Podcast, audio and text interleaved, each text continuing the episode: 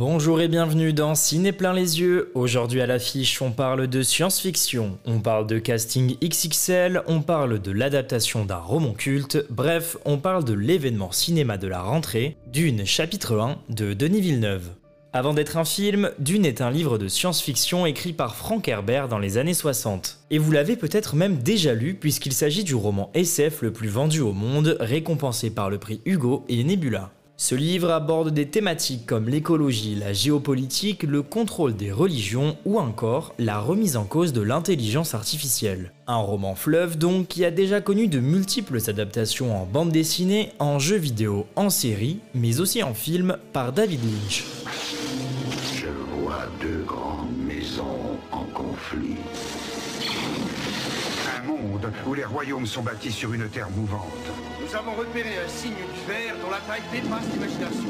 Considéré comme l'un des plus grands ratés du cinéma, Dune de David Lynch n'a pas su retranscrire à l'écran l'univers du roman. C'est en tout cas l'avis du public et de la critique qui ont descendu le film à sa sortie en 1984. Et pour cause, il y avait tant d'attentes autour de ce métrage, tant de promesses qui ne seront que des déceptions. Lynch a voulu faire une œuvre audacieuse et originale, mais qui s'est révélée en réalité être étrange et grotesque.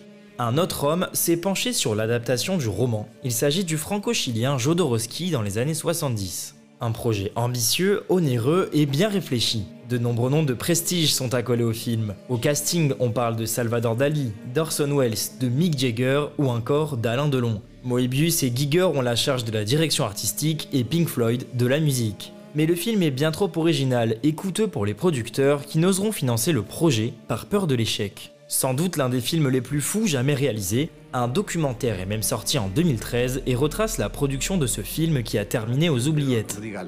Ce storyboard, il a circulé dans les couloirs d'Hollywood. Je peux pas imaginer sans. We will change the world. Dune is probably the greatest movie never made. It continues to influence us despite the fact that it doesn't exist. We cannot rent it, we cannot Mais qui est donc aussi fou pour essayer en 2021 d'adapter cette œuvre maudite? Eh bien il s'agit de Denis Villeneuve, un Québécois qui a grandi dans la banlieue de l'Empire, comme il aime le dire. Dès ses premiers films, le réalisateur rencontre le succès critique et est même nommé aux Oscars pour Incendie, une histoire de famille déchirante. Au début des années 2010, Denis Villeneuve s'envole vers les États-Unis et réalise plusieurs métrages qui le mettront définitivement sur le devant de la scène. Puis en 2016, sa carrière prend un autre tournant. Il laisse libre cours aux rêves d'enfants, libre cours à la science-fiction. Il réalise Premier Contact, un film traitant de l'invasion d'extraterrestres sous le prisme du langage et de la communication.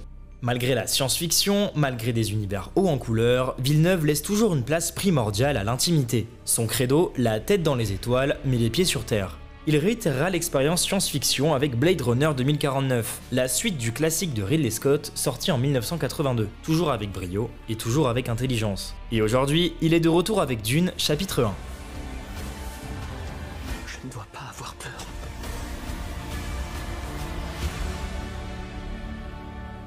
La peur tue l'esprit. Monseigneur, Lorsque la peur sera passée, il ne restera que moi. vite, courez, courez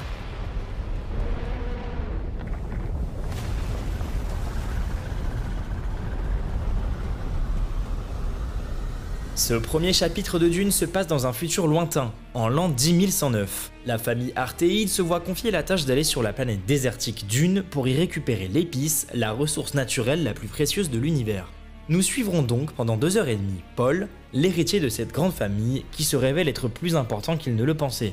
La première force du film est son univers magnifiquement retranscrit à l'écran. Contrairement aux autres adaptations, ici pas de grotesque, tout est crédible et ce grâce à l'excellent travail de l'équipe artistique. Des costumes au décor en passant par les vaisseaux spatiaux, tout est réussi. La photographie souligne et magnifie ce travail en nous offrant des plans superbes et peu convenus. Enfin, il faut applaudir l'habilité avec laquelle Denis Villeneuve met en scène le film oscillant entre scènes d'action, dialogue et des moments plus oniriques. On pourra reprocher au film le nombre conséquent d'informations qu'il nous envoie à la minute, mais tout cela est nécessaire à la compréhension des enjeux de la saga. Enfin, Dune est incarné avec brio par de nombreux acteurs stars, Zendaya, Timothée Chalamet, Javier Bardem, Charlotte Ramping, Oscar Isaac et de nombreux autres encore. Un film à voir à tout prix sur grand écran selon son réalisateur qui mène actuellement un combat contre les producteurs qui ont décidé de sortir aux États-Unis le film en salle et en streaming.